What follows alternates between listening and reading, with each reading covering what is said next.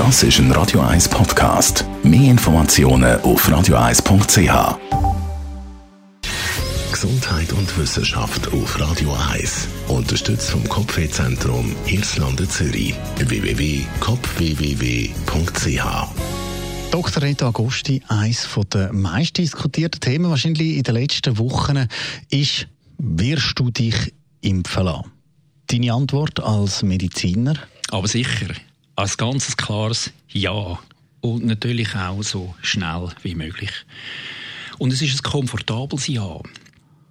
Die Weltbevölkerung kann jetzt schon auf zwei sehr gute, sehr wirksame Impfstoffe zurückgreifen und ein dritter ist sogar auch noch am Horizont.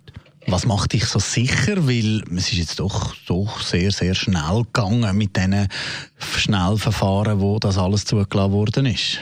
Selbstverständlich ist es ein Schnellverfahren, aber man hat natürlich mit so internationalen Studien und grossen Studien hat man einfach schon unglaublich viel Erfahrung.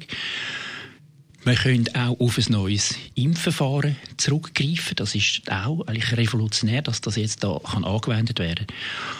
Und wenn beim einen Impfstoff von BioNTech und Pfizer 43.000 Leute untersucht worden sind, geimpft worden sind, also die Hälfte Impfstoff und die andere Hälfte kommen Placebo über. Und dann sieht man, dass in der Gruppe, die den Impfstoff haben, nur noch fünf von 100 angesteckt werden. Dann ist das ein Glanzresultat. Und da kann man eigentlich nur froh sein, dass wir so einen tollen Impfstoff haben.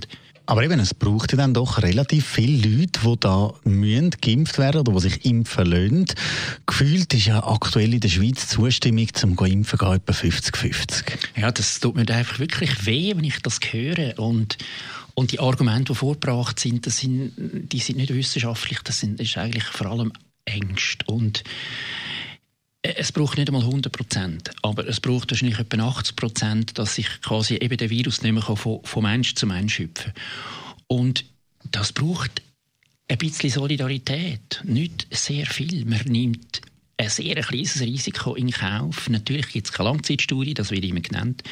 Aber das Risiko, das ich eingehe, ist bei diesem Impfstoff sehr, sehr klein. Beim einen Impfstoff von der, glaube ich, von der AstraZeneca hat es ja, äh, zum Beispiel im Sommer, wo man den Impfstoff testet hat, hat es einen schwerwiegenden Zwischenfall gegeben. Und dann ist die Studie sofort unterbrochen worden und das ist auch weltweit kommuniziert worden, nicht nur unter in Fachkreisen, sondern auch in den Medien.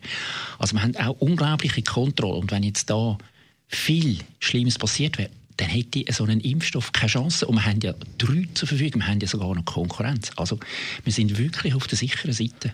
Was sagst du zu den Diskussionen über die Nebenwirkungen? Ja, die ist eigentlich, hm, natürlich, die muss man führen, selbstverständlich. Aber diese Art von Nebenwirkungen, die sind jetzt sehr gering. Und wenn man, ich sage es nochmal, wenn man 43.000 Leute testen kann, ohne nennenswerte Nebenwirkungen, dann ist das ein super Resultat. Also ich finde, dann ist die Diskussion eigentlich auch nichtig gegenüber dem Nutzen, den wir haben. Danke vielmals, Dr. Reto Agost.